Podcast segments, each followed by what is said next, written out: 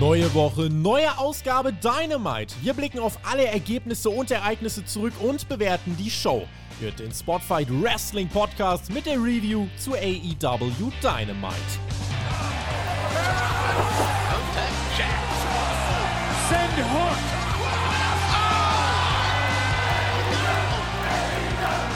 Wir sind back in business mit einer neuen Ausgabe von AEW Dynamite. Ihr hört den Spotfight Wrestling Podcast. Es wurde ja etwas kritischer letzte Woche. Ich kann euch sagen, in meinen DMs war gut was los. Tobi, wie kannst du dir das rausnehmen, so eine Ausgabe schlecht zu reden?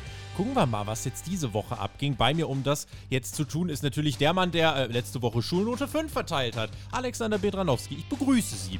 Alright, Brother Friends und Sister Friends. Heute ist der 20.01. und wir reden über Episode 120 von AW Dynamite und gucken wir mal, ob es diesmal besser war als Schulnote 5. Hm, Coincidence. Ich habe ja letzte Woche schon angedeutet, diese Card für diese Woche ist krass gefüllt. Zumal Alex äh, ja dann auf Twitter noch angekündigt wurde, dass wir das Comeback von John Moxley kriegen würden. Und wenn man sich dann mal diese Card anschaut, ein CM Punk Match, Adam Cole und Britt Baker zusammen, John Moxley Comeback, Cody Comeback, Sting wrestled. Viel mehr geht ja fast gar nicht aktuell, ne? Ja, ist eine gute Card, also auf jeden Fall. Und vor allem, dass Moxley wieder auftaucht, das ist ja jetzt auch keine Kleinigkeit, möchte ich mal sagen. Nee, letzte Woche auf der Website knapp 40 Prozent, trotzdem mit Schulnote 1. Auch eure Meinung in dieser Woche wieder in die Kommentare. Wir wollen sehen, was ihr schreibt. Letzte Woche die einen, die gesagt haben, puh, ich weiß nicht, was ihr habt, war doch gut. Und die anderen, die gesagt haben, nee, irgendwas, irgendwas stimmte gerade nicht bei AW. Also schreibt uns unbedingt auch diese Woche. Wir wollen eure Kommentare, eure Daumen. Interagiert mit uns und nutzt die Chance. Wir lesen alles und sehen alles und haben auch gesehen AEW Dynamite diese Woche. Lass uns reingehen. Wir waren in dieser Woche in der Entertainment- und Sportarena Washington DC. Die ermöglicht uns aber kein Feuerwerk im Sinne von Pyro, dafür aber direkt ein Feuerwerk im Sinne eines Comebacks und zwar dem von John Moxley, der kommt direkt zu Beginn der Show raus. Nach gut drei Monaten war er wieder am Start. Wild Thing auch mal wieder durch die Gassen geschallt. Machte dick Bock dieser Start und der erste Blick einfach nur, Moxley zu sehen, wow. Also im Vergleich, wie er, weil es auch auf Twitter die Fotos gibt, im Vergleich zu dem Zeitpunkt, wie er damals aussah, als er vor drei, vier Monaten roundabout gegangen ist, ähm, das hat dem schon richtig gut getan. Oder jetzt auch mal wirklich zu Hause zu bleiben, nicht on the road zu sein, ähm, hat mich sehr gefreut, ihn so zu sehen. Definitiv. Also Moxley sah deutlich frischer aus und das war schön zu sehen. Ich war auch sehr gespannt darauf, ne? So das erste Mal, wenn man ihn wirklich sieht, kann man ihm so einen gewissen Glow anmerken und einfach, dass er mit sich selbst und mit der Welt wieder ein bisschen mehr im Reinen ist. Und ich denke doch, dass das der Fall ist oder zumindest der Fall zu sein scheint. Es war ja generell spannend, ne? Es wurde ja zuerst announced letzte Woche, seitdem wir das letzte Mal über Dynamite geredet haben. In der Zwischenzeit ist ja einiges passiert. Mhm. Es wurde zuerst nämlich von Game Changer Wrestling announced, dass Moxley dort das World Title Match haben wird. Er wird seinen Titel verteidigen gegen Homicide jetzt am kommenden Wochenende. Mhm. Und ja, AEW hat schnell hinterhergezogen und gesagt, ach, wisst ihr was, äh, dann bringen wir den auch zurück vorher noch. Er ist dann auch direkt erstmal im Ring angekommen, jemanden aus der Arena werfen mit den charmanten Worten Go fuck yourself. Und ja, was hat der da reingerufen, der Fan?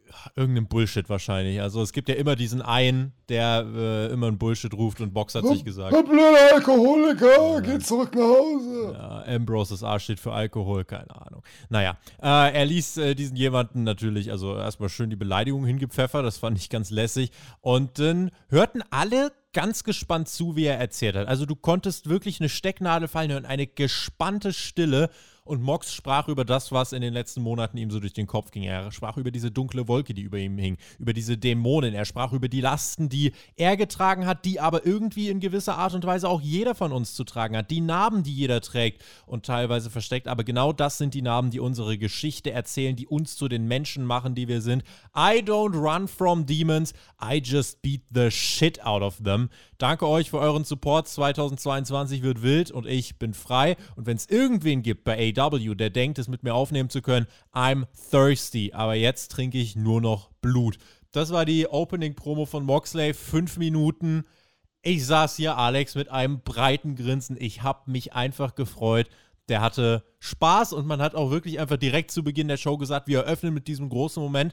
Diese Promo äh, fand ich ja, also ich weiß nicht, äh, ob wir, ob wir der überhaupt genug äh, Credit zollen können mit so einer kurzen Review hier, weil eigentlich alles, was er gesagt hat, so wichtig ist, so eine Message, die von Herzen kommt dahinter. Also fand ich einfach bockstark absolut stark, diese Show mit dieser Promo zu eröffnen. Und ja, hier und da, da hatte ich auch so ein bisschen Gänsehaut, ne, wo er von den Dämonen geredet hat. Oder auch den, den Spruch mit den Narben, den fand ich irgendwie auch besonders schön. Ich weiß gar nicht warum. Und äh, nein, also er, er macht es halt relatable, ne? Also den also den, den, den konkreten Struggle, meine ich, den er hatte mit dem Alkoholismus, den macht er relatable, indem er es auf eine breitere Ebene bringt, ne? Auf diese Ebene von, hey, jeder hat so seine Art Art von Dämonen und so seine Art Kämpfe, die er ausfechten muss. Mhm. Und ne, das hat ihn so quasi ein bisschen zu einem Mann des Volkes gemacht. Ja, und das muss ich sagen, war einfach eine super schöne Promo hier zu Beginn dieser Show. Ich freue mich, dass er jetzt wieder Teil des Programms ist. Er wird ja eben dann auch bei Game Changer Wrestling am Sonntag im Hammerstein Ballroom am Start sein. Das wird auch äh, für ihn, glaube ich, eine coole Sache. Und äh, guckt ihn euch an. Der Mann, der ist wirklich jetzt wieder fit und äh, ich bin sehr gespannt, wo es 2022 mit ihm hingeht. Man hat hier noch nicht jemanden direkt aufgebaut äh, bzw. rausgeschickt und ein Programm eingefädelt. Das äh, lässt man sich jetzt noch offen. Äh, das ist jetzt vielleicht die Frage an euch. Wen wollt ihr gegen John Moxley sehen? Direkt direkt Richtung World Title oder sagt ihr, nee, der kann jetzt erstmal äh, ja, sich jetzt langsam wieder eingrooven? Ich bin gespannt, was äh, euch dann für Vorschläge im Kopf herumgeistern. Gab dann kurz einen Backstage-Einspieler von MJF und äh, hat dann gemeint, ja, Punk, letzte Woche richtig mies, was du geleistet hast und dann dein, dein ja, easy way out genommen und Wardlow einfach eingerollt. Gut, ich meine, Wardlow hätte das Ding vielleicht auch einfach reversen können, aber gut, Wardlow, du hast ja heute Geburtstag. Ich wollte mich entschuldigen. Ich bin letzte Woche überdreht. Ähm, wie dem auch sei, ich muss auf jeden Fall dein Gehalt leider streichen. Äh, fang aber einfach wieder an zu liefern und dann äh, wird das schon was, Alex. Dieser freundliche Maxwell. Ja, das ist doch ein schönes Geburtstagsgeschenk. Das wünscht man sich doch. Ja, da wird das Gehalt gestrichen, aber mei, da ist Wardlow auch selber schuld, ne? Wenn er auch so ein Rookie ist und es nicht schafft, die Small Package zu reverseln. Also soll er noch mal ein bisschen in die Wrestling-Schule gehen. Nein, aber ganz im Ernst, ich fand die Mimik von Wardlow sehr schön. Also da ist jetzt in seinem Gesicht mal wirklich eine Zuspitzung zu erkennen, wo er die letzten Wochen und Monate, Monate, halt immer eher so ein bisschen, ja, so mit dem Kiefer geknirscht hat im Hintergrund, war er jetzt schon so kurz davor, mhm. dass ihm der mhm. Geduldsfaden platzt, aber noch nicht ganz. Es bauscht sich was auf. In der Rampage-Review habe ich ja äh, auch mit Mac unter anderem ein bisschen ausführlicher über ihn gesprochen, also mit Pro Wrestler der Mac, der ja auch bei uns im Team ist. Den hört ihr bei Raw vs. Nitro, unserem Retro-Format und eben auch in der Rampage-Review. Und der hat Wardlow auch ziemlich gefeiert. Er hat gesagt, der Typ könnte wirklich ein Mann für die Zukunft sein. Und wenn Mac das sagt, Alex, dann stimmt das doch. Ja, das hat auch der Herr McMahon gehört. Der will den Wardlow auch haben. So sieht's aus. Ich bin gespannt, wann es hier mit dem Turn jetzt weitergeht. Ähm, er muss ja, also wir warten jetzt halt alle nur noch drauf. Seit Wochen warten wir drauf. Wann, wann passiert's? Und eigentlich, ja, will man jetzt ein Stück weit MJF gegen Wardlow sehen, andererseits MJF gegen Punk, was jetzt auch schon echt äh, seit ja, Monaten, muss man sagen, läuft. Ich bin gespannt, wie man hier weitermacht äh, und hoffe, dass man hier nichts aus den Augen verliert. Weiter geht's dann mit dem Mixed Tag Team Match von Adam Cole und Britt Baker. Mir äh, fehlten hier kurz ein paar äh, geile Camera-Shots. Ich dachte, man hätte das richtig geil inszenieren können, so diese erste Entrance der beiden. Äh, es, es, wirkte, es wirkte so ein bisschen mild alles. Weißt du, was ich für eine Idee hatte, wo er dann auf dem Apron stand? Adam Cole kam ja zuerst raus ja. und macht sich bereit. Alle warten auf den Effekt mit dem Boom. Wann kommt er? Wann kommt er? Und in dem Moment, wo er kommt, einfach das Theme von Britt Baker spielen, dass oh. sie ihn sozusagen oh. interrupted vor dem Boom. Keine Ahnung. Du hättest viel machen können, das stimmt. Ja, aber ich fand es trotzdem cool cool. Also äh, die beiden als Team, ne, Power Couple, auch irgendwie in aufeinander abgestimmten Klamotten und so, das hatte schon Hand und Fuß, das sah gut aus. Und im Kontrast dazu halt dann Orange Cassidy und Chris Statlander, die einfach so auf die Bühne schlurfen und sich halt da hier so die, die Hand schlapprig entgegenstrecken äh, zu ihrer Begrüßung. Ähm, hat schon visuell was hergemacht, dieses Match, muss ich sagen. Auch schon bei den Entrances. Mixed Tag Team Match, die Regeln klar, Frauen nur gegen Frauen, Männer nur gegen Männer. Äh, gab aber trotzdem Intergender-Action, denn es gab die krassen Kicks von Cassidy gegen Baker. Das äh, fand ich schon sehr lustig, muss ich ja, sagen. Ja, das, das war krass vom Ringrichter, also dass er das hat durchgehen lassen. Finde ich auch. Also eigentlich äh, muss der Vertrag von Cassidy sofort terminiert werden nach dieser brutalen Attacke gegen, gegen Britt Baker, die aber übermenschliche Kräfte hat und sich äh, aufraffen konnte. Britt und Cole nutzen die Regeln hier auch wirklich sehr clever. Das finde ich mal, gu äh, mal gut, das wirklich so in einem Mixed Tag Team Match zu machen, während äh, nämlich dann zum Beispiel bei Chris Statlander vielleicht mal Momentum kurz aufkommt gegen Baker, sucht die ganz schnell den Tag, weil da damit diese Sequenz erstmal unterbunden ist. Also das muss ich sagen, das ähm, fand ich einfach clever gelöst. Auch Orange Cassidy hatte Spaß, das fand ich ganz unterhaltsam. Und auch wie die Crowd hier mit dem ganzen Match interagiert hatte, das war schon ganz cool und da war auch ein bisschen Comedy in Ordnung. Und ähm, ich muss dazu sagen, zu den Comedy-Anteilen in dem Match, auf eine gewisse Art und Weise war es einfach wie ein sehr gut geworktes House-Show-Match, mhm. aber auf das TV-Format optimiert. Mhm. Also mit den entsprechenden Kamerashots hier und da, wo dann Sachen auch mal gut gemolken wurden. Also ich fand das auch gut in Szene gesetzt, den Kampf gute 15 Minuten ging der Spaß Richtung Ende dann Hottag an die Frauen, die die Schlussphase einleiteten. Auch viele detailverliebte Spots, die die ganze Zeit einfach ganz putzig waren, wie, wie äh, Cassidy und Cole sich miteinander geneckt haben, wie auch trotzdem eine Chris Statlander mal, wenn sie in die Nähe von Cole kam, einfach mal so ein lässiges Pff mit dagelassen hat. Also das war schon ganz lustig. ähm, die Männer waren dann auch nochmal im Ring, es ging hin und her. War eigentlich äh, immer auch ein offenes Match, also nicht irgendwie klassisch Shine Heat Comeback, sondern wirklich offen eigentlich. Britt irgendwann mit dem Blind Tag und dem Curbstomp gegen Cassidy, das ei, ei, hat ei. man durchgehen lassen, Alex. Hinterm Rücken vom Ringrichter, ja, er musste es durchgelassen, weil er hat es ja gar nicht gesehen. Das fand ja. ich sehr interessant, diesen Spot von Britt Baker gegen Orange Cassidy, ne? weil man spielt mit dieser Dynamik und es ist dann aber anders als in den meisten Mixed Tag Team Matches. Die Frau, die gegen einen Mann eine dominante Aktion zeigt. Normalerweise ist der Klassiker ja andersrum, ne? dass der übermächtige Mann die Frau weghaut und buh, das ist die böse Aktion. Also schon geil, schon geil, wie sie mit dieser ganzen Dynamik gespielt haben. Und Chris Statler hat sich gedacht, ja, das kriegt er zurück und sie hat einen schönen 450 gesetzt, wollte den eigentlich auf Baker setzen, aber Adam Cole hat sich schützend drüber gelegt und Chris Statler hat gesagt, gut, dann ist mir das eigentlich auch egal. Noch einige Nearfalls, Panama Sunrise wurde kurz mal angedeutet von Cole gegen Statler, das wäre ein Gerät gewesen, äh, kam aber nicht. Baker war dann noch am Start und zeigte selbst einen Canadian Destroyer auf der Stage. Im Ring Panama Sunrise gegen Cassidy, aber nur bis zwei.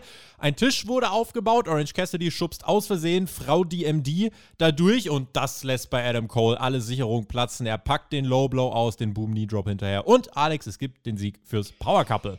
Well, als sie da den Tisch rausgeholt haben, hatte ich so ein bisschen Flashbacks von Ray Phoenix und dachte mir so, oh Gott, nein, nein, nein, nicht wieder einer durch diesen Tisch da. Nein, das ist, das ist keine gute Idee, das geht nicht gut.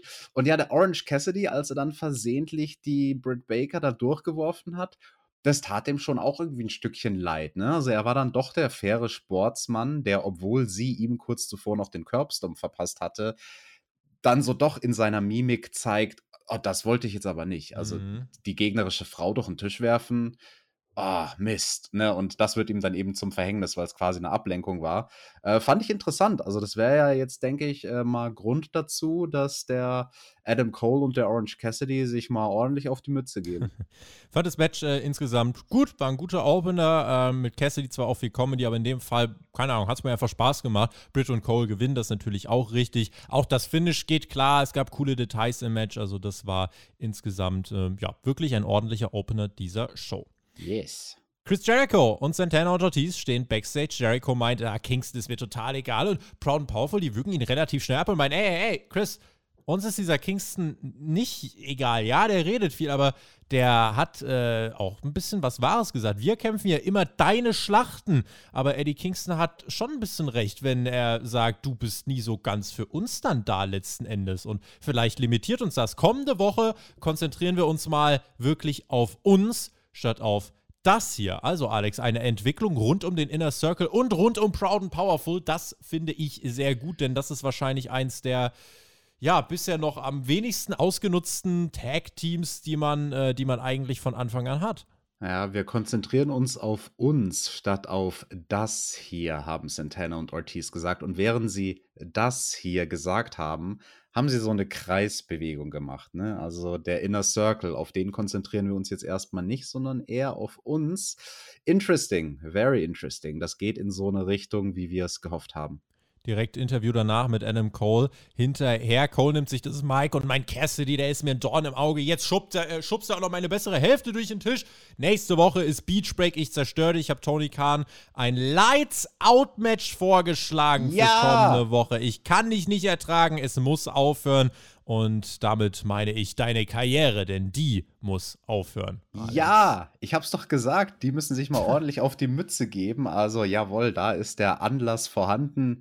Die Frau wird durch den Tisch geworfen, das muss gerecht werden. Adam Cole ist ein Ehrenmann und wird zur Rache Orange Cassidy nicht in einen Pool von Mimosa schmeißen, sondern mal mindestens in Stacheldrahtnetz. Ich dachte mir so, wow, äh, du willst dich an ihm vergreifen. Du hast doch gerade einen, einen, einen Low-Blow und einen Clean-Pinfall-Sieg gegenüber Cassidy geholt. Aber nein, das reicht nicht. Wir müssen direkt wieder das Lights-Out-Gimmick rausholen. Also es wird wieder brutal. Nach dem Frauen-Deathmatch Ende Dezember hat es also äh, einen geschlagenen Monat gedauert, bis man wieder gesagt hat, wir wollen ein bisschen übertreiben. Also ich freue mich drauf, dass das abgeschlossen wird. Dann ähm, ich muss aber auch ganz ehrlich sagen, diese Stipulations verlieren jetzt langsam aber sicher ein bisschen ihre Besonderheit. Ähm, denn ja, Tobi, äh, lass uns doch an dieser Stelle vielleicht eine Grundsatzdiskussion darüber starten, ob AEW aktuell zu viele Gimmick-Matches macht und generell zu krassen Scheiß zu oft raushaut. Wie wär's? Maxter, bist du es? Die WWE kritisiert das ja. WWE sagt ja, dass das, äh, was AEW macht, das geht ja, das geht ja gar nicht. Ähm, Tatsächlich bin ich aber hier so weit, also man muss wirklich sagen, dass diese, diese Brutalo-Matches, ähm, ich habe damit kein Problem, wenn es irgendwie ein paar Mal im Jahr oder sagen wir mal zwei, dreimal im Jahr höchstens passiert. Du hast ja sogar mal gesagt, die Lights-Outs-Matches ähm, nach der Sache von Moxley und Omega willst du einmal im Jahr sehen. Ja, irgendwie kommt es einem dann doch jetzt öfter vor. Und ich muss sagen, so Cassidy gegen Cole rechtfertigt das für mich dann eigentlich doch nicht. Und all das äh, entwertet es ein bisschen für mich. Ja, da stimme ich zu. Also ich habe das vorhin alles so ein bisschen mit dem Augenzwinkern gesagt, von wegen, ja, jetzt haben sie einen Anlass, weil die Frau ist durch den Tisch geworfen. Ja, das ist zwar, es ist der Auslöser und es ist irgendwo dann doch ein Grund, aber ich finde, es ist nicht Grund genug, um es jetzt so extrem eskalieren zu lassen. Ja. Ne, also was mehr angebracht wäre, wäre sowas wie, hey Orange Cassidy, du schmeißt meine Frau, meine Freundin durch einen Tisch ich schmeiß dich nächste Woche durch den Tisch in einem Tables-Match. Ne? Irgendwie sowas, irgendeine mhm. Stipulation, die, die nicht gleich ganz so extrem ist. Nicht also, direkt gleich umbringen. Nicht direkt gleich umbringen. Also man kann ja auch erstmal vielleicht nur drüber reden oder so. Nein, aber du, du, du, hast hat in deiner Deathmatch-Karriere ja auch ganz oft geholfen, Alex. Ja, das, das hat irgendwie nicht funktioniert. Ja, wobei doch, ähm, mit, mit Moxley habe ich ja damals in meinem Match. Also wir, wir haben ja quasi ja. uns dann einfach verbal geeinigt am Ende von unserem Match bei Tournament of Death. Er hat halt dann lieber aufgegeben, mhm. anstatt einen Betonstein auf den Kopf zu kriegen. Naja. Also ne, das, so geht's auch. Kompromiss. Nein, aber das ist ein Kompromiss. Aber ganz im Ernst, also ähm, ja, das, das war auch mein erster Gedanke, wo sie es announced haben. Also okay, mhm. schon krass, aber Orange Cassidy in einem Lights Out Match, also irgendwie fühlt sich das komisch an. Ja. Schauen wir mal. Nächste Woche bei Beach Break. Kleines Videopaket dann zu CM Punk gegen Sean Spears. Wir haben schon festgehalten, man äh, hätte ja auch die Reihenfolge eigentlich eher tauschen müssen. Also erst Sean Spears und dann Wardlow. Weil hier, wer will denn jetzt äh, irgendwie 10 Minuten Sean Spears gegen CM Punk sehen, damit Punk am Ende natürlich trotzdem gewinnt? Ähm, das Video hier davor fand ich übrigens gut. Also das lockert die Show nochmal auf. Auch ein guter Rückblick auf diese Sean Spears Promo bei Rampage. Ähm, Wer dann dachte, dass die Powerbomb-Symphonie letzte Woche zu irgendeinem Verband oder irgendeiner Verletzung dergleichen geführt hätte, nee, war nicht der Fall. Punk war äh, topfit, das äh, möchte ich etwas kritisieren. Ja, ähm, was, was willst du denn da verbinden? Den ganzen Oberkörper oder was? Ja, zum Beispiel. Irgendwas. Ja, mach, Soll er rauskommen wie eine Mumie ja, bei mach halt WCW. so einen weißen Latz da um den Bauchnabel rum, keine Ahnung. Ähm, jedenfalls, MJF kam dann auch heraus, so, aber dann hat man was gemacht, was ich gut fand, denn ich weiß nicht, wie es dir ging. Ich hatte jetzt nicht wirklich Bock äh, hier auf irgendwie 10 Minuten Sean Spears äh, ah, doch. Punk. Ich hatte Bock.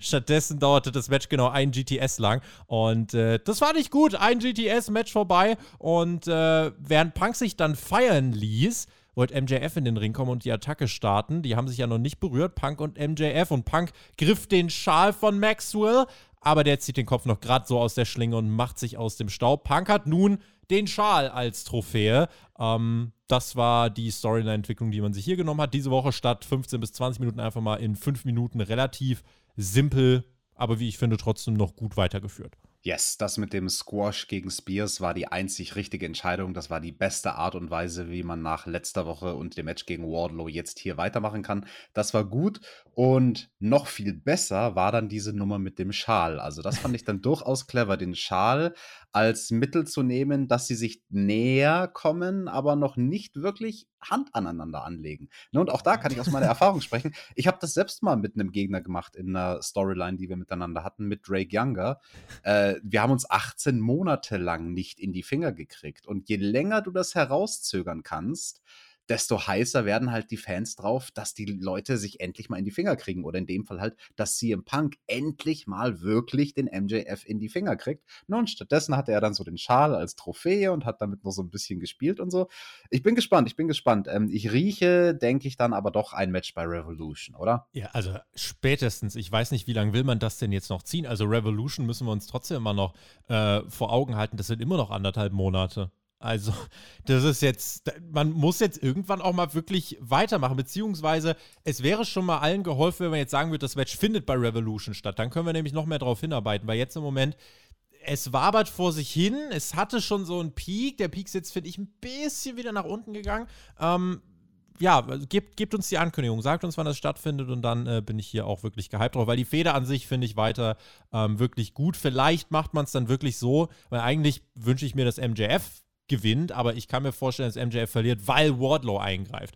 Ähm, vielleicht ist das ja der Weg, äh, wie man es wie demnächst machen will. Wir behalten das natürlich im Blick und werden hier drüber reden. Mhm. Billy Gunn wartet backstage auf Christian und meint, ey, Bro, wir sind doch gut. Was meinst du? Äh, hast du? Hast du schon gesehen, meine Jungs, wie gut die eigentlich unterwegs sind? Äh, der Gun Club, wie wär's? Tag Team Titelmatch gegen deine Jungs und wir lehnen uns zurück und gucken uns das Spektakel an. Und Christian dann so richtig frech. Also, Billy, wenn es drauf ankommt, hast du noch nie geliefert. Ich dachte so, ey, was ist denn das jetzt? Und dann gibt's direkt aber die Attacke des Gun Clubs gegen Christian, ähm, die, man, die man hier rausfeuert. Gun Club gegen Jurassic Express äh, könnte man jetzt dann wahrscheinlich so als Übergang bringen. Vielleicht steckt auch eine längere Story dahinter. Weiß nicht. Ja, Christian hat eine Sache nicht bedacht, nämlich leg dich nicht mit einem Mann an, der pinke Schuhe trägt. Wahrscheinlich ist das das Style-Update? Nee, oder? Na, es war, nee, es war eines Style-Updates nicht würdig, aber durchaus markant, dass Billy Gunn pinke Sneaker trägt. Mhm. Und, ähm, well, zumindest gibt man ihm mal ein bisschen Spotlight und dem Gun Club. Ähm, Seinen Schuhen und seinen Schuhen auch. Ich möchte nur kein Entrance von denen sehen. Bitte nicht wieder die Yoga-Musik. Bitte nicht. Also, wenn er nächstes Mal beim Entrance diese Schuhe anzieht. Vielleicht waren das ja seine Yoga-Schuhe. Ja, vielleicht war das so. Wenn er das nächste Mal seinen Entrance bestreitet und diese Schuhe anzieht, dann drücke ich auf den Knopf. Weil dann ist es gewollt. Aber bis dahin versuche ich mir das noch zu überlegen. Dann hieß es Welcome back Cody Rhodes. Der Coldster war am Start. Der Mann, der keinen gültigen AEW-Vertrag mehr hat. Oder doch? Also in den letzten Tagen wurde ja berichtet, äh, dass Cody nur noch Free Agent ist. Und er ist jetzt hier zurück nach überstandener Covid-Infektion. Herrlich, äh, wie Fans Schilder dabei hatten, wie, äh, ja, I'm in the Rumble. Da gab es herrliche Spekulationen in den letzten Tagen und nein, Cody Rose wird nicht im Rumble sein. Reaktion wieder gemischt. Cody direkt bei seinem Entrance äh, auf der Suche und findet unterm Ring eine Leiter und nimmt sich die mit in den naja, Ring. Naja, was heißt, er findet eine Leiter? Also beim zweiten Anlauf. Er ist erst auf die falsche Seite vom Apron gegangen und dann auf die richtige und hat dann dem, dem Crewmitglied, was da außerhalb vom Ring äh, auf den Knien war, nochmal den Fistbump gegeben, von wegen so: Äh, Digga, hast du schön die Leiter vor mir versteckt. Hast du gut gemacht. Mhm. Ja, ja, so hat es, so hat es äh, letzten Endes verkauft. Naja, da war schon klar, ah, okay, in diese Richtung könnte es gehen. Und ähm, in dem Moment dachte ich mir erstmal, okay, man kann denken, was man will, aber wenn Cody da so steht mit dieser Leiter, das ist an sich schon Big-Time-Feeling. Ich hätte mir gewünscht, dass er dann nach oben klettert und dann so das Spotlight auf ihn gerichtet ist. Also, das äh, ja, wäre groß gewesen. Groß war auch die Leiter. Und unser Three-Time TNT-Champion sprach äh, zu uns und meinte: Na, worüber wollte er so reden? Und er fing an und sprach erstmal über CM Punks Pipebomb. Ja, diese Promo, die äh, äh, ja, hat einen Weg geebnet, die hat die Revolution angestoßen. Und jetzt äh, ist Punk hier. Das war das Comeback of the Decade. Aber während Punk weg war, hat euch jemand anderes all die Sachen gegeben. Jemand anders hat euch die Sachen erfüllt, die ihr wolltet. Und das war ich. Die Promo wird komplett die ganze Zeit begleitet mit Cody Sucks Chance und äh, Shut the Fuck Up. Cody meint dann aber, wird dann auf einmal, äh, wird dann wirklich laut und meint, wollt ihr wissen, warum ich nicht heel turne? Das war sein Wortlaut, weil ihr mich durch diese Zeit so gut gebracht habt. Ihr habt mich dann angefeuert, als es am nötigsten war. Die Menschen sprechen über die Forbidden Door. Ich habe diese Tür aufgebaut. Dann gibt es laute Cody-Chants. Also ganz lustig, wie er da die Leute irgendwie hin und her bewegen konnte. Und dann sagt er, ich war zwei Wochen weg und sehe, letzte Woche starten die Bugs gleich nochmal den Wednesday Night War. Ja, müssen die das Entwicklungsprogramm wirklich von drüben noch zweimal demütigen? Dann spricht er über Ricky Starks, Malachi Black und meint, äh, der ist ja super angekommen. Und jetzt hat er äh, ja, es auch geschafft, hier overzukommen in einem Business, in dem ja manchmal ja Menschen umbenannt werden, wie zum Beispiel Gunther McGillibuddy oder so. Gunther? Aber, aber Malachi äh, hat Eier, denn er hat sich einen Partner an die Seite geholt, der heißt Brody und bei AEW Brody zu heißen ist eine große Aufgabe. Zählt weitere Namen auf und dann spricht er irgendwann über sein TNT Championship-Match. Äh, er hat dann gesagt, er wurde, oder wir Zuschauer wurden jetzt seit 20 Jahren darauf konditioniert, dass jeder Titel, in dem kein World steht, dass der als sekundär anzusehen ist. Das ist hier nicht so. Und äh, dann spricht er Sammy Guevara an, er steigt die Leiter hoch und sagt, Sammy, Beach Break, zwei Titel, ein Champion. Ich bin bereit, wenn du es bist. Und dann posiert er auf der Leiter. Und damit ist diese Promo vorbei. Alex, was ziehst du aus den Worten des äh, zurückgekehrten TNT-Champs? Ich fand das eine ganz interessante Psychologie am Ende von wegen, nee, das ist kein sekundärer Titel. Das Einzige, was diese Championship sekundär macht aktuell, ist, dass es zwei Champions gibt. Das war, fand ich, recht clever, um in diese Challenge reinzukommen zu dem Leitermatch. Und ja gut, man kann sich jetzt natürlich darüber streiten, ob das überhaupt Sinn ergeben hat, einen Interims-Champion zu haben für zwei Wochen. Das war dann tatsächlich sehr merkwürdig, muss ich sagen. Ne? Also, das ist halt wirklich nur, weil man dieses und kein anderes Titelmatch bei Battle of the Bells bringen wollte. Also, dann wäre es, finde ich, besser gewesen, wenn man wusste, der Cody wird eh zurück sein, nachdem er wegen Corona irgendwie zwei Wochen Auszeit sich genommen hat. Hättest ja, dann hätte TBS-Titelmatch oder irgend sowas. Whatever, gemacht, ne? irgendwas. Oder ja. wirklich dann den Jurassic Express, der die frisch gewonnenen Titel in irgendeinem Squash-Match oder Fünf-Minuten-Match verteidigt. Also, ja. nur nur damit der TNT-Champion bei dieser Titelcard verteidigt wurde, haben wir im Prinzip einen Interim-Champion bekommen. Naja, gut, es ist zumindest irgendwie ein Grund für ein Leitermatch. Damit erfinden sie jetzt die, das Rad auch nicht neu. Also History repeats itself. WrestleMania 10. Aber lieber gut geklaut als schlecht erfunden. Und ich freue mich auf das Leitermatch. Ich freue mich auch auf dieses Leitermatch, aber muss sagen, dass ich diese Promo ähm, irgendwie merkwürdig fand, weil also Cody hatte natürlich irgendwie, er hatte diesen Draht zur Crowd und er hatte am Anfang auch gesagt, mir wurde lang gesagt, ich soll mir diese Promo gut aufbewahren, heute ist der Tag und im Nachhinein muss ich sagen, ja gut, also was hast du denn jetzt gemacht? Du sprichst über deinen Heel-Turn, dann bringst du AEW over, dann shootest du gegen WWE, dann äh, baust du das Match gegen Sammy auf, unterwegs preist du CM Punk, äh, deine Freunde Ricky Starks und Malachi und Brody King und wie sie alle heißen es war halt sehr viel. Im, in, also, ich finde dafür, dass er einfach nur letzten Endes das Match gegen, gegen Sammy auf den Weg bringen wollte, hat er sehr viele Sachen angeschnitten, aber die auch nicht wirklich tiefgründig angeschnitten, sondern einfach nur so ein bisschen, äh, ja, oberflächlich mal kurz äh, behandelt. Also, das weiß nicht.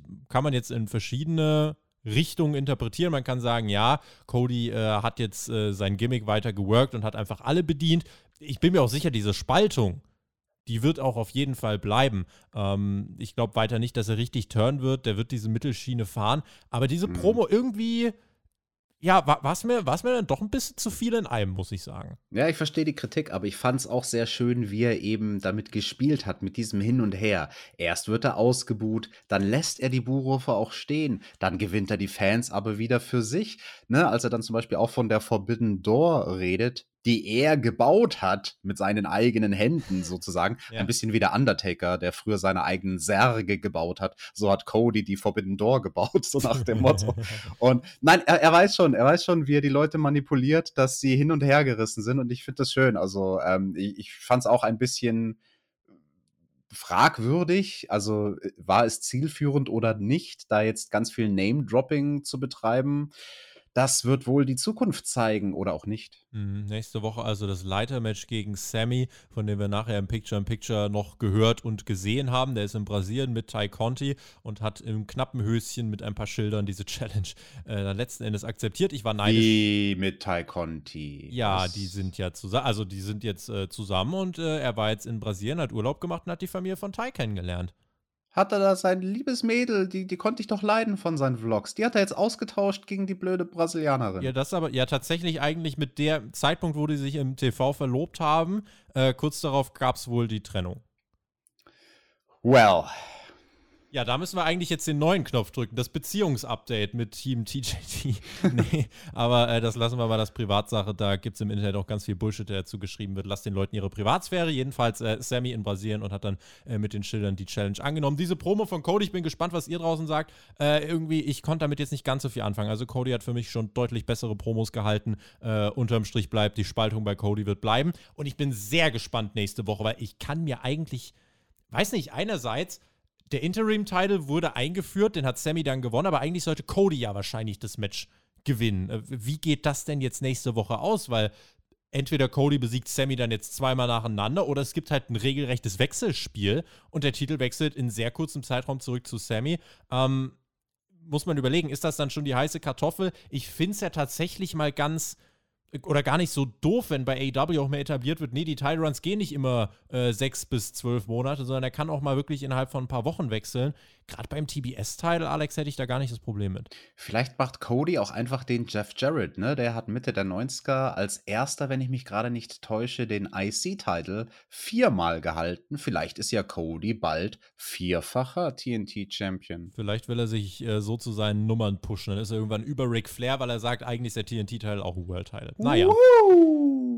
Jade Cargill war backstage. Sie spricht eine TBS Title Open Challenge aus für ihre erste Verteidigung bei Rampage. Die wird akzeptiert von Anna Jay, Alex. Um Himmels Willen, da werden wir also ein Match bekommen von zwei Damen, die beide nichts können, beziehungsweise ja, beide Jay noch. Ich jetzt nicht sagen, dass sie nichts kann. Ja, ihr wisst, wie ich es meine. Die sind beide noch sehr, sehr grün hinter den Ohren und da ist keine von beiden eine Veteranin. Das haben wir ja bei Jade oft genug gesagt, die braucht eine Veteranin, die sie zu einem guten Match ziehen kann.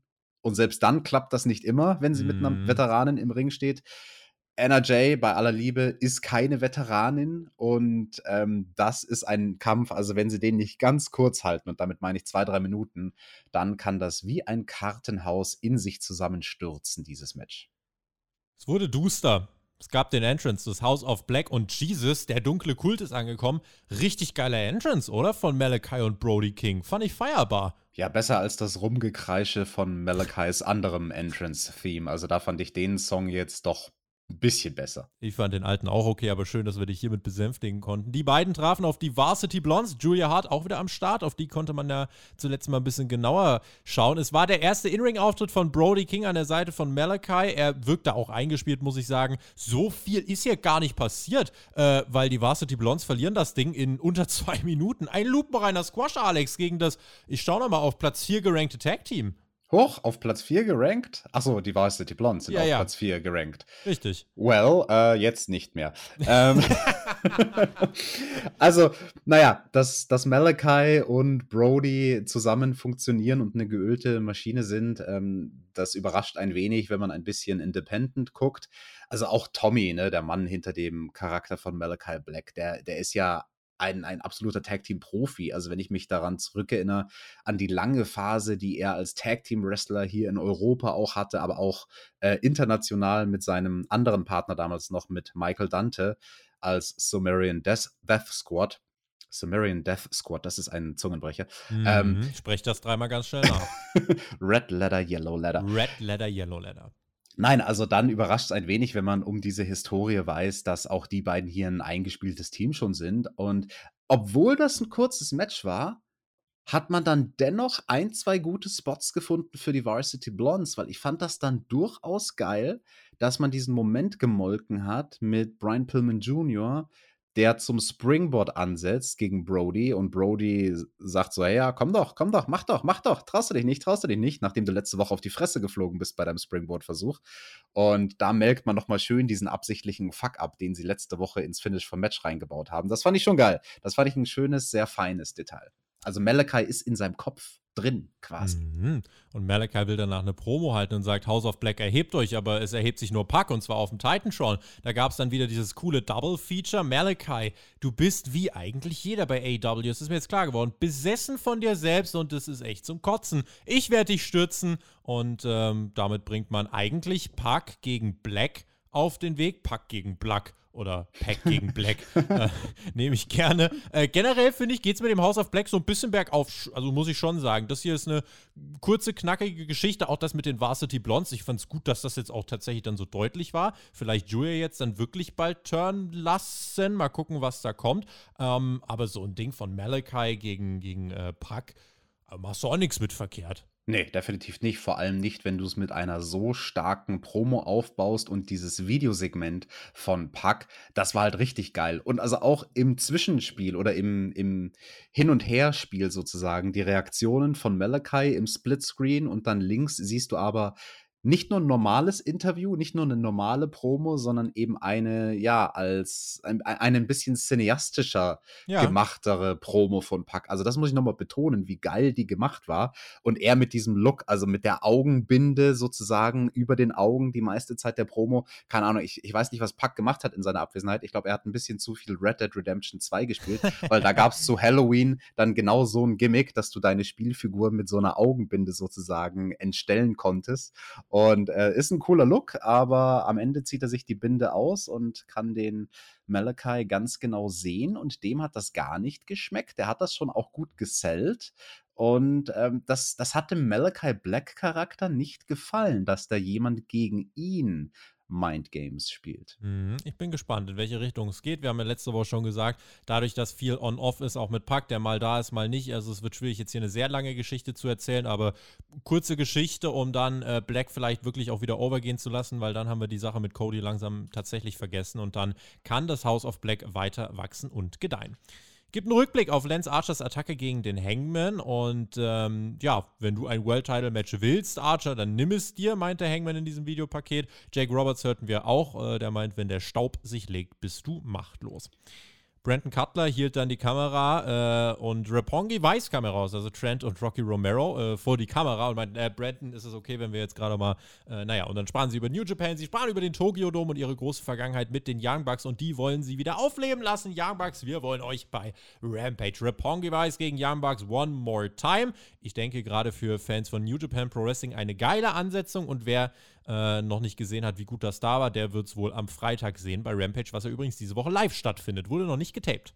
Yes, und wir haben auch dann in dieser Ausgabe von Dynamite ein bisschen später noch tatsächlich beim Card Rundown ja, Fetzen gesehen, also Videomaterial von diesen Matches im Tokyo Dome Mhm. und generell für New Japan und in Japan und überall auf der Welt. Also das fand ich ganz gut, dass man da das Videomaterial auch zeigen konnte, was ja teilweise mehrere Jahre schon zurückgeht von diesen beiden Teams gegeneinander. Und ich bin gespannt und ich war auch froh, dass der Brandon Cutler mal diese Woche nicht wirklich gemobbt wurde. Ja. Aus dem Nichts bekommen wir dann Frankie Kazarian gegen Lance Archer. Oh, Frankie Kazarian, der hat jetzt einen Neuanstrich bekommen. Er ist der Heavy Metal Rebel. Yeah, macht auch schön die Teufelshörner beim Entrance. Krasser Metal-Typ. Mhm, Jetzt musste es ihn so pronounce oder ihn so announcen wie, wie Thunder Rosa bald, wenn es so weitergeht. Ähm, Archer ist jetzt zurück und man hat gesagt, gut, dann muss der jetzt Matches gewinnen, damit er wie eine Bedrohung aussieht für den Hangman. Gut, ähm, dann war er hier und Lance Archer bestreitet dieses Match und wer ist mit an der Seite? Also Jake Roberts, das kennen wir, aber auch Dan Lambert macht sich mit auf den Weg nach draußen. Also haben die letzte Woche scheinbar doch irgendwie gemeinsame Sache gemacht. Ich bin äh, noch verwirrter als vorher. Naja, ähm, das Match selber, die Crowd war so halb interessiert und also ihr könnt mir glauben, ich habe hier einen Stichpunkt aufgeschrieben. Und der heißt, Archer dominiert. Und mehr habe ich mir nicht aufgeschrieben. Das Match dauert im Endeffekt, es dauert und dauert und es vergeht Zeit. Und am Ende sind das, ich glaube, zehn Minuten wirklich fast glatt, die das Match gedauert hat, aber nicht irgendwie hin und her, sondern Kazarian im Endeffekt einfach zehn Minuten aufs Maul gekriegt, kriegt dann einen Blackout. Diese, die, diese Ansetzung, Alex, die hat echt ein bisschen Leben aus mir gesaugt, muss ich sagen. Ja, das verstehe ich, weil Frankie Kazarian ist halt einfach nicht over. Also bei ihm weiß ich nicht, ob AEW das nicht bewusst ist, dass er als Solo-Act einfach nicht funktioniert. Ich weiß nicht, ob da ein bisschen Nostalgie verbunden ist, wenn Tony Khan den Namen Frankie Kazarian hört und er denkt, ja, an die Anfangstage von TNA und X-Division und dies und das, aber als TV-Star auf wirklich großer Bühne ist er nicht richtig etabliert. Archer er ist einfach. auch nicht, ne? Nee, auch nicht, ne? Er ist halt irgendwie so, ja, ein Wrestler halt. Ein guter Mann. Don't get me wrong. Vom Handwerk her, du, Frankie Kazarian ist super. Aber ähm, ist er over? Nee, aktuell ist er das nicht. Und ja, ob das Archer dann so sehr geholfen hat, ein 10-Minuten-Match gegen so jemanden zu bestreiten, da würde ich auch eher sagen, nein. Zu dem Match habe ich deswegen auch gar keine Notizen gemacht. Ich habe nur eine Notiz zu der Promo von Lambert, die er direkt äh, davor gehalten hat. Die war nämlich schrecklich und einfach nur runtergespult, auswendig gelernt. Archer, äh, diese 10-Minuten-Dominanz gegen Frankie Kazarian, ihr könnt jetzt selber für euch beurteilen, ob ihr glaubt, dass er jetzt dadurch mehr over ist als vorher. Man hat wirklich beim Three-Count am Ende, hört mal wirklich auf die Crowd, wie sie One, Two, Three, so, oh, Endlich haben wir es geschafft. Also das Match, keine Ahnung, was das jetzt wirklich bewirken sollte, denn Lambert wurde dann von Tony Schiavone zur Verbindung gefragt, von Lambert zu Archer. Dann äh, sagt er, ja, der Hangman ist gar nicht bereit für das, was ihn erwartet. Es gibt die typische äh, Lambert-Promo. Lance Archer darf auch reden und meint, genug Cowboy-Bullshit. Ich zeige jetzt, was ich tun werde. Will dann Frankie Kazarian auf der Stage den Blackout verpassen. Doch der Hangman kommt heraus, macht den Save und äh, kann tatsächlich Lance Archer dann auch wirklich nach draußen werfen. Also keine Ahnung. Da braucht Lance Archer 10 Minuten gegen Frankie Kazarian Kazarian und irgendwie kein juckt so wirklich und danach wird er auch noch vom Hangman aus dem Ring geklaut sein. Äh, das ist nicht mehr als ein kurzes Übergangsmatch. Und ganz ehrlich, das soll der Hangman von mir aus auch in fünf Minuten gewinnen. Ich habe keine Lust, mir das 20 Minuten oder so anzugucken. Ich weiß nicht, was es ist mit Lance Archer. Ich bin mir sicher, er ist ein ganz toller Mensch. Aber so als, als Wrestler, gerade hier bei AEW, es kriegt mich nicht. Also auch jetzt das mit Dan Lambert und, und Jake Roberts zusammen irgendwie macht, macht nicht Klick, Funke springt nicht über. Glaubst du wirklich, dass der Archer eigentlich ein ganz toller Mensch ist und dass man sich mit dem prima hinsetzen kann, so eine Tasse Tee trinken und ein bisschen über Kunst schwatzen und es über gilt Poesie erstmal die reden? Unschuldsvermutung. Ja, ja. Mal gucken. Okay, ja, vielleicht du das vielleicht meinst. kann man das. Ja, ich bin mir da nicht so sicher. Ich bin mir auch nicht so sicher, ob er wirklich ein toller Übergangsgegner für den Hangman ist. Also ja, mehr als das darf es nicht sein. Kurzes Übergangsprogramm und ja, wenn dann das Match so ähnlich abläuft von der Struktur her wie dieser Brawl, nur halt in länger, dann ist das okay. Ne? Hauptsache der Hangman steht am Ende. Und äh, ja, er hat ja immerhin seinen, seinen Cowboy-Stiefel gebraucht, um den Archer Mhm. wegzukloppen. Also ganz, ganz äh, ohne Gimmicks ging das dann doch nicht vonstatten. Und naja, äh, was soll man sonst noch dazu sagen? Zumindest sah der Hangman diese Woche besser angezogen aus als letzte Woche. Da hat mir dieses Fransen-Outfit mit irgend so nerdigen T-Shirt unten drunter nicht gefallen. Diese Woche ganz, ganz schlicht der Man in Black.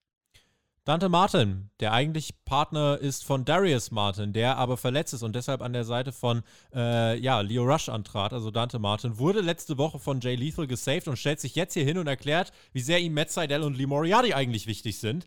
Ah, die, die drei wollen es jetzt gemeinsam mit Team Taz aufnehmen, bis der Bruder von Dante, also Darius, äh, zurückkehrt und dann melden sich auch noch Ricky Starks und Powers Hobbs ähm, und, und deuten an, ja, wir zeigen es euch.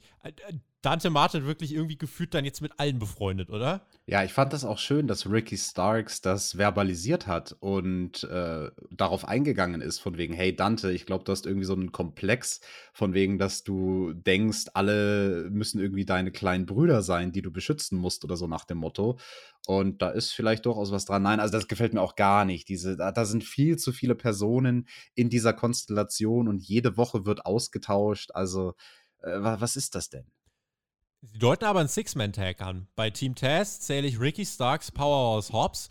Äh, Gibt es dann nicht noch einen dritten? Ja, also es gibt Mal- noch einen, also, aber den, den kannst du ja nur in Singles-Matches stecken. Das, also, ich würde sagen, das äh, ist eine ganz vogelwilde Falschbehauptung, die du da mal eben in die Welt gesetzt hast. Aber Ja. we will see. Red Velvet und Chris Statlander stehen backstage, werden unterbrochen von Layla Hirsch und äh, die attackiert dann auch ganz unver unverhohlen äh, einfach direkt Red Velvet und Chris Statlander und die kotzt sich richtig aus, weil die Niederlage hat sie Geld gekostet. Velvet halt die Fresse und auch Chris Statlander halt die Fresse. Ja, also man vollzieht den Turn von Layla Hirsch äh, backstage. Ja, das war ein schlecht gemachter Turn aus dem Bilderbuch. So macht man es nicht. Und der Grundgedanke war an sich gut. Denn die Psychologie, die da angewandt wurde, ist, dass sich jemand darüber ärgert, dass es an den Geldbeutel geht. Das ist prinzipiell eine gute Argumentation, ne? Layla Hirsch hat ja gesagt: „Hey, ihr habt mich Tausende von Dollar gekostet, weil wir die ganze Zeit Matches verlieren.“ Das wäre per se eine gute Grundlage für einen Charakter äh, ja, für einen Charakterwandel nicht unbedingt, aber zumindest für einen Heal, warum er auf irgendwen oder irgendetwas sauer ist. Aber das funktioniert nur bei einer Art Heal, die dafür gemacht ist. So jemand wie ein Ricky Starks zum Beispiel, weil wir gerade über den geredet haben. Wenn Ricky Starks sagt, hey, weißt du was, ich bin hier überhaupt nur wegen dem ganzen Geld und damit ich mir schicke Klamotten kaufen kann und schöne Schuhe und äh, Hauptsache viel Geld und Gold und Bling Bling, da kaufe ich das. Aber wenn der Layla Hirsch jetzt komplett aus dem Nichts kommt und sagt, Mensch, ihr habt mich Tausende von Dollar gekostet, euch hau ich. Hm. Ah, das, das hat nicht für mich funktioniert. Das war zu gewollt. Schreibt uns gern, was glaubt ihr, äh, hat dieser Turn etwas bewirkt oder nicht? Ich äh, warte mal ab, was man jetzt mit Layla macht. Ähm, ja, aber es ist gerade schwierig für sie jetzt auch noch einen Spot äh, zu finden, der dann sich äh, bei, ja, nicht bei Dark oder bei Dark Elevation abspielt, weil man einfach so viel zu tun hat. Und vor allem, du hättest mit ihr halt auch ganz andere Arten von Psychologie aufziehen können, jetzt wo ich drüber nachdenke. Also, was sich ja anbieten würde, der Größenunterschied. Statlander ist eine eher große Frau, Hirsch ist eine eher kleine Frau dass sie halt darauf eingeht und sagt, ah, Chris, du willst mich die ganze Zeit nicht ernst nehmen, nur weil ich irgendwie zwei Köpfe kleiner bin als du, aufs Maul. Das könnte ich eher kaufen, als wie sie es hier äh, verkauft haben. Wir bleiben im Block der Frauen. Ähm, und irgendwie auch in einem Block, der nicht so hundertprozentig zünden wollte bei mir. Sky Blue drauf nur auf Serena Deep. Hikaru Shida, wie wir es letzte Woche tatsächlich vermutet haben, wirklich jetzt erstmal ein paar Wochen raus. Also das nächste On-Off-Programm, wo man denkt, jetzt nimmt es gerade an Fahrt auf und dann ist es auch schon wieder äh, beiseite geschoben. Sky Blue hat hier, äh, ja, tatsächlich, also im wahrsten Sinne des Wortes, ein bisschen zu kämpfen gehabt. War, wirklich, also sie ist auch noch blutjung und äh, kann natürlich nur profitieren, wenn sie mit jemandem wie Serena Deep im Ring steht, aber äh, schon bei ein paar Manövern äh, gestruggelt, so mit meinem Laienauge. Deep dominiert, äh, so wie Archer dominierte, nur äh, das Gute war, es ging drei statt äh, zehn Minuten. Das war aber so in Ordnung. Ja, Sky Blue ist nicht nur blau, sondern auch grün. Und das hat man in diesem Match sehr gemerkt. Da gab es einige Details, wo ihr mal drauf achten könnt. Am Anfang, Serena Deep nimmt Sky Blue in einen Side Headlock. Und Sky Blue hat da so eine komische Balance dabei, dass sie Serena Deep ins Stolpern bringt und Serena muss sich dann abstützen, um wieder die Balance zu fangen. Also da hat Sky Blue ihre Gegnerin sehr schlecht aussehen lassen. Dann wenige Sekunden später soll Sky Blue aus dem Ring geworfen werden, verheddert sich aber komplett in den Seilen und dann ein paar Minuten später gab es nochmal Probleme an den Seilen, nämlich als es ein Katapult geben sollte. Ein Katapult, bei dem Sky Blue mit dem Hals aufs unterste Seil quasi geschwungen werden sollte sollte. Und dieses Manöver hat Sky Blue, ob wissentlich oder unabsichtlich, sei mal dahingestellt, gesandbagged. Also da hat sie einfach komplett die falsche Körperspannung gehabt, beziehungsweise keine mhm. Körperspannung mhm. an den Stellen, wo es wichtig gewesen wäre. Und das hat Serena Deep sie dann auch spüren lassen. Also Serena Deep hat ihr dann erstmal zwei Tritte verpasst, schön an den Kopf, um sie auch wirklich, um ihr, um ihr zu sagen, ey Mädel, lass mich jetzt nicht scheiße aussehen hier, okay? Wenn du mich scheiße aussehen lässt, lass ich dich halt scheiße aussehen und tret dir ins Gesicht. Und genau das hat sie gemacht. Und ähm, ja, das hat man Serena Deep schon angemerkt, dass sie da teilweise sich gedacht hat, ey, Alter, mit was für einem fucking Rookie stehe ich denn hier im Ring? Dan Lambert, Ethan Page und Scorpio Sky stehen backstage. Mox will einen Gegner bei Rampage und Ethan Page meint, ja klar, das mache ich doch easy. Habe ich kurz gelacht. Wieso hast du da gelacht? Also ich war ja traurig, dass nicht der Scorpio Sky äh, sich jetzt quasi ein bisschen warm macht in einem Match gegen Moxley, damit er dann für sein großes World Title Match fit ist. Ja? Was für Geeks. Aber tatsächlich, bei AEW Rampage haben wir John Moxley gegen Ethan Page, außerdem Champion und Rocky Romero gegen die Young Bucks. Rückblick eben auf die Matches, wie du es schon angesprochen hast. Also eine große Geschichte, die dahinter steht. Außerdem The Cold Hearted Hook ist wieder am Start, denn das Motto lautet auch am Freitag: Send Hook! Und er wird äh, tatsächlich wieder am Start sein und zwar wird er ein Match bestreiten gegen Serpentico. Es gibt oh. auch einen. Videoeinspieler also, also, zu Hook. Da freue ich mich, Alex. Ja, das merke ich. Also, wer da wohl gewinnen wird bei Hook gegen Serpentico. Ah, hm. die Streak geht weiter. Ich rieche es doch schon. Du spielst Aus jetzt aber nicht wieder seine Musik, oder? Mach weiter mit der Karte. Ja, ich äh, werde die Musik äh, noch oft genug spielen können, weil die Streak wird über viele Jahre andauern dauern. Äh, Wie bei Jade, Goldberg. Jade mindestens länger. Jade Cargill haben wir äh, außerdem gegen NRJ im TBS Title Match. Ah, das wird nix.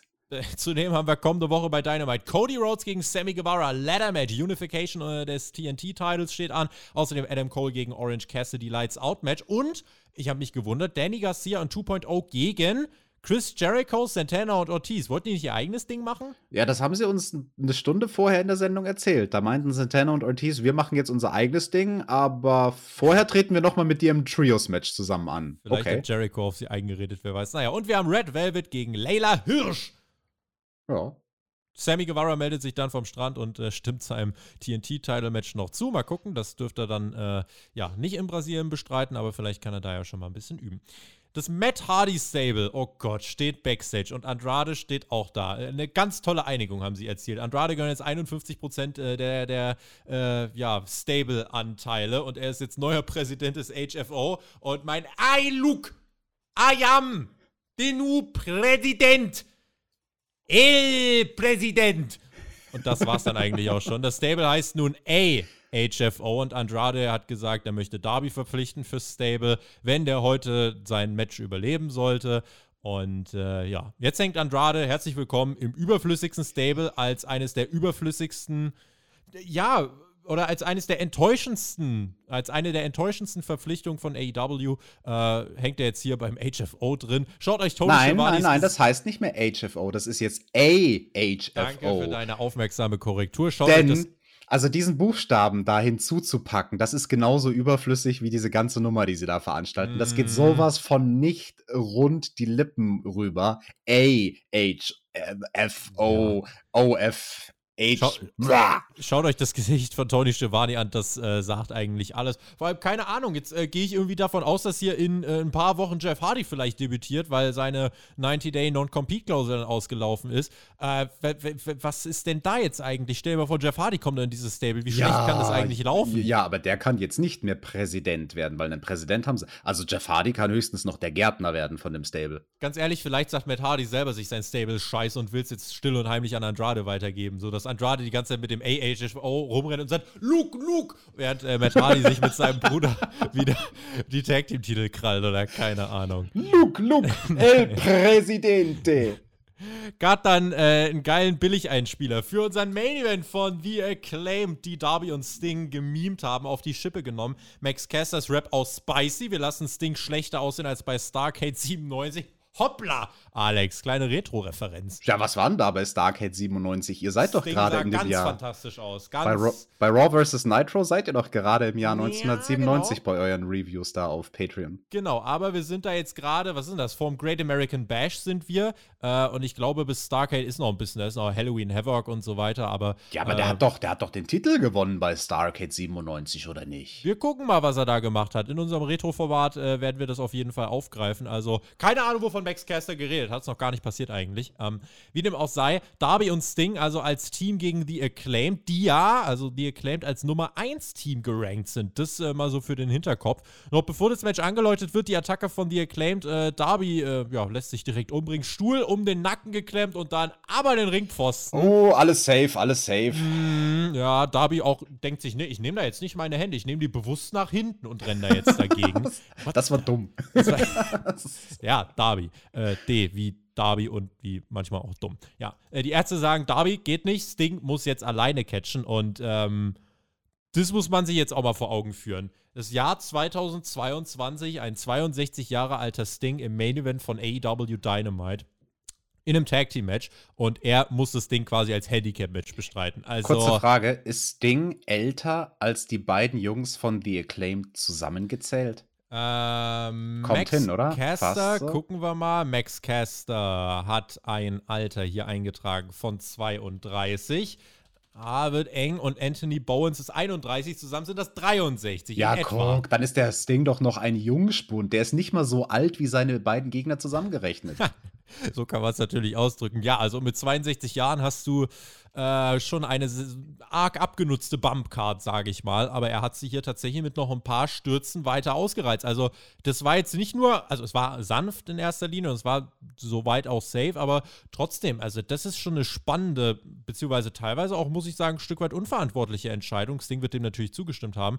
Aber zu sagen, dass der hier mal von diesem Main Event, der knapp 10 Minuten dauert, 8 Minuten allein bestreiten muss, naja, also Die Boombox wird unerlaubt eingesetzt, während der Ref abgelenkt ist. Wir wussten dann natürlich aber auch alle, worauf es hinausläuft. Kurz vor Ende, als es wirklich ähm, eng wird, kommt Darby nämlich von der Stage geschossen, ist wieder am Start, taggt sich ein, räumt auf, muss aber nochmal kurz kassieren, weil ihr claimt halt auch einfach angekommen sind bei AEW. Die sind wirklich gut. Sting bereitet sich äh, dann vor und geht einen Umweg auf die Stage und äh, ja, woo, springt von der Stage. Jesus oi, Christ. Oi, oi. Durch den Tisch mit so einem Splash quasi. Das also merkst also, du doch in dem Alter in deinen Knien noch wochenlang, oder? Das war ganz unorthodox. Aber ich glaube, dadurch, dass es so unorthodox war, dieser Tablespot von der Rampe runter, dadurch war es noch halbwegs safe, weil der Tisch halt eigentlich ganz gut seine Knie gebremst hat, dann wiederum mit den Knien durch den Tisch, ist jetzt auch nicht das sanfteste auf der nee. Welt. Und der Gegner stand dann auch, also in so einem ganz komischen Winkel nach vorne gebeugt über den Tisch.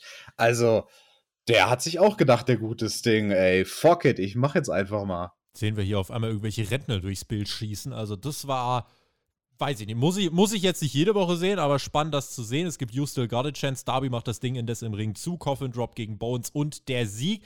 Ich weiß nicht, Alex, ob das Number One gerankte Team hier gegen Sting und Darby Allen verlieren muss, weil ganz ehrlich, jetzt muss er jetzt fast zu einem Titelmatch führen gegen Jurassic Express und das ist ja auch irgendwie eine ganz krumme Paarung, zumal die beiden, Darby und Sting, sind ja selbst nicht mal gerankt. Ähm, deswegen weiß ich nicht. Also eigentlich dachte ich am Anfang, die beiden sind eine Special Attraction. Jetzt auf einmal, ja, gewinnen sie hier diese, diese Ansetzung. Das Match selbst war mit simpler, aber ordentlicher Story erzählt. Das war schon okay. Muss ich jetzt trotzdem nicht sehen, wie Sting da diese, im Jahr 2022 so lange allein im Ring steht. Ähm, ich weiß nicht, aber ich habe jetzt irgendwie nicht so wirklich Bock drauf, dass Sting und Darby Allen hier, ja, wie acclaimed dann so, so einfach vom Thron schubsen. Hätte man, finde ich, andere Paarungen finden können, die das eleganter ja. gemacht haben. Plus, jetzt überleg mal, blick mal nach vorne, Luke, Luke, Alex. Luke. Äh, das HFO will ja Darby. Jetzt stell dir mal vor, die besiegen die Acclaimed, nur um dann in der Story mit dem AHFO zu hängen. Was ist denn das eigentlich? Das bremst meine Vorfreude. Ja, das wäre Schmarrn, aber dieses Match, ja gut, das war zumindest gut umgesetzt, muss ich sagen. Also mir hat da vieles gefallen in diesem Match. Eine Sache hat mir nicht gefallen, da komme ich ganz am Ende kurz drauf zu sprechen. Ein paar kleine, feine Details waren drin und also daran hat man gesehen, Sting, der kann halt sehr gut mit den Jungs von The Acclaimed worken. Oder vielleicht kann man es auch andersherum ausdrücken die Jungs von The Acclaimed sind sehr, sehr gut darin, jemanden wie Sting auch ein Stück weit, ich möchte nicht sagen zu tragen. Das, das wäre zu viel gesagt, aber ich glaube, das ist ganz, ganz symbiotisch, wenn die miteinander im Ring stehen. Das passt einfach. Die haben Chemie miteinander und hey, solange sich Sting da wohlfühlt und gerne mit denen wrestelt, ist doch gut.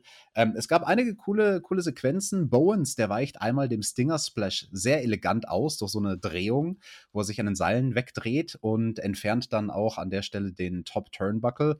Das war dann nochmal am Ende des Kampfes entscheidend. Das war der Cut-Off. Dann später in dem Match, als es in die heiße Phase gab, oder in die heiße Phase ging, mhm. gab es einen sehr coolen No-Sell, finde ich, von Sting. Ja. Also er hatte Caster im Sharpshooter und bekommt dann aber von Bowens einen Roaring Elbow und No-Sellt den einfach. Er hält den Sharpshooter weiter und schreit ihn an und sagt, komm, verpassen wir doch eine Superkick und dann kollabiert er. Der Superkick, der war dann doch zu viel. Ja, und ganz am Schluss, da kommt eben dieser Turnbuckle, der exposed war, zum Tragen, aber auch nicht so richtig. Also Darby als er da am Ende, ähm, ich glaube, mit Bowens war es, im Ring war, äh, knallt halt Bowens so ein bisschen mit der Schulter in den Top Turnbuckle, aber das hatte auch jetzt nicht wirklich eine Bedeutung. Also es war jetzt nicht so das klassische, oh mein Gott, einer knallt Gesicht voran in den exposten Top Turnbuckle. Das entscheidet das Match und das hat dann auch Jim Ross am Kommentar äh, kritisiert weil er dann auch so gesagt hat mhm. von wegen, hey Excalibur, super, dass du uns nochmal drauf hinweist. Die Sache mit dem Top Turnbuckle, ja, der hat ja gefehlt. Big Deal. Damit wollte er so viel sagen wie, ja, no big haben, deal. No big deal. Das haben sie komplett bedeutungslos inszeniert. Ähm, war einfach quasi nichts weiteres als, als eine kleine kurze Transition, um, um in die letzten paar Aktionen fürs Finish zu kommen. Also es war nicht mal quasi die vorletzte Sache im Match, sondern einfach, es kam noch eine Sequenz danach. Ah, oh, da würde der Max da jetzt schimpfen über solche Sequenzen. Aber ähm, insgesamt ein Match, was mich gut unterhalten hat, muss ich sagen. Über die Respekt Booking. an Sing, also. Ja, ne? absolut. Also über die Booking-Entscheidung, da können wir streiten. Tobi, jetzt ist die Frage: Können wir auch streiten beim Fazit diese Woche? Die Show war diese Woche besser als letzte Woche. Ähm, absolut. vor allem auch jetzt Beachbreak kommende Woche, da hat man jetzt zwei dicke Matches. Das ist schon okay. Ich muss dennoch irgendwie gerade für mich so ein bisschen festhalten, der, der Hype fehlt so ein bisschen. Also das Momentum ist gerade einfach nicht so da. Ähm, man hat natürlich für die Zukunft viele Sachen, die sich auch auszahlen werden. Da muss man einfach dranbleiben. Ähm, aber wenn du dir jetzt mal anschaust, was diese Card alles hatte, da denkst du, das Ding reißt maßlos ab. Aber ich fand, so war es nicht. Jetzt gerade so dieser Block um Archer, so diese halbe Stunde, das zog sich wie Kaugummi. Ja, Mox ist zurück, das House of Black sieht stark aus, Colin Baker gewinnt zusammen ihr Match als Team. Ähm, das ist schon alles nicht verkehrt. Äh, teilweise auch einfach Übergangsstuff, aber ja, äh, solide Ausgabe. Mir fehlt aber irgendwie einfach so ein bisschen das, das Momentum gerade, der Drive. Vielleicht liegt es wirklich einfach an der Phase zwischen den, ähm, zwischen den Pay-Per-Views. Ich habe auch auf Twitter heute gesagt und ich meinte das ernst, weil einige gefragt haben, ist das Ironie? Äh, tatsächlich habe ich im Moment fast ein bisschen mehr Bock auf, auf den Rumble als jetzt auf die nächsten Wochen bei AEW. Ja, aber äh, das liegt daran, dass Cody im Rumble sein wird. So sieht es nämlich aus, ähm, weil Cody den Rumble nämlich auch gewinnen wird und den TNT-Teil bei WrestleMania verteidigen wird. Nein, Forbidden aber, Door, Motherfucker. Er hat so sie gebaut. sieht's aus. Forbidden Door, my ass. Ähm, nein, und dennoch, also, ne, der Drive fehlt so ein bisschen. Ich äh, bin mir ganz sicher, Richtung Revolution wird das wieder gut, aber äh, das sind halt jetzt anderthalb Monate und ähm, so fühlt sich's irgendwie auch ein bisschen an. Ich weiß nicht, fehlt so ein paar Prozentpunkte. Ja, ich stimme bei deinem Fazit zu. Also auf dem Papier gab es krasse Sachen. Wow, Moxley ist wieder zurück. Wir sehen ein richtig gutes, unterhaltsames Mixed Tag Team Match. Das ist ja durchaus auch eine Besonderheit. Wir sehen CM Punk in Action. Das war cool, wie sich da ein bisschen die Story weiterentwickelt mit MJF. Und ab dem Zeitpunkt in der Show ja, ging es dann langsam bergab. So die, die Cody-Promo, die, die war so der, der Anfang vom Ende bei dieser Show. Nein, der, die Cody-Promo war so der Moment, wo man so ein bisschen runterfahren konnte und wo das Tempo runtergedrosselt wurde. Aber das, das war, war der Moment, wo ich dann auch große Erwartungen hatte und dabei so ein bisschen ernüchtert war. Vielleicht fällt es AW auch ein bisschen auf die Füße, dass wir einfach ein zu hohes Niveau gewohnt sind. Ja, einmal das und aber auch zwei Stunden Sendezeit sind einfach verdammt viel. Also über zwei Stunden den Drive der Sendung zu halten, das ist schwierig. Und deswegen sehen wir so oft, wie auch diese Woche, das war ein ziemliches Paradebeispiel, bockstarker Anfang der Show. Und ich meine nicht nur das erste Segment. Und ich meine nicht nur die ersten zwei Segmente, sondern ich meine die ersten drei, die ersten vier Segmente sogar. Und dann aber in der Mitte plätschert so vor sich hin und wird erst wieder am Ende so richtig gut. Und ja, also dieses Loch in der Mitte zu füllen, ist einfach schwierig bei einer mhm. so langen Sendezeit. Ja, bin ich gespannt, wie es in den nächsten Wochen weitergeht. Also, wie gesagt, AEW, ich glaube, die, die, ja, das fängt sie. Es ist auch gar nicht dramatisch oder so. Äh, das, die Company ist jetzt nicht auf dem Weg nach unten. Ja, wart mal, bis der Scorpio Sky jetzt bald wieder seine Matches macht, dann geht es auch wieder ja, bergauf. Dann sind sie auf dem Weg nach unten. Dann äh, gehe ich aber auch wieder zu NXT. Also dann dann habt ihr mich hier auch verloren. Nein, aber wir müssen einfach mal gucken. Äh, ja, so, so, ein paar Prozentpunkte fehlen gerade einfach. Vielleicht sind wir auch ein bisschen zu verwöhnt, wer weiß. Äh, schreibt uns auf jeden Fall eure Meinung dazu in die Kommentare. Nächste Woche freuen wir uns auf den Beach Break und auf Lights Out, Alex. Das wird äh, für dich natürlich ein äh, Augenschmaus. Äh, ich verbleibe erstmal mit GW, genieß Wrestling, äh, nicht zu viel abbluten, ja, bleibt sauber und wir hören uns dann in der nächsten Woche wieder und viel Spaß mit der Rampage Review am Samstag. Yes, nächste Woche, da schlachten sie sich ordentlich ab in dem Lights Out Match. Ich habe schon ordentlich Bock drauf. Leiter Match gibt es auch und wir werden natürlich drüber reden in der Review nächste Woche. Team TJT. TJT!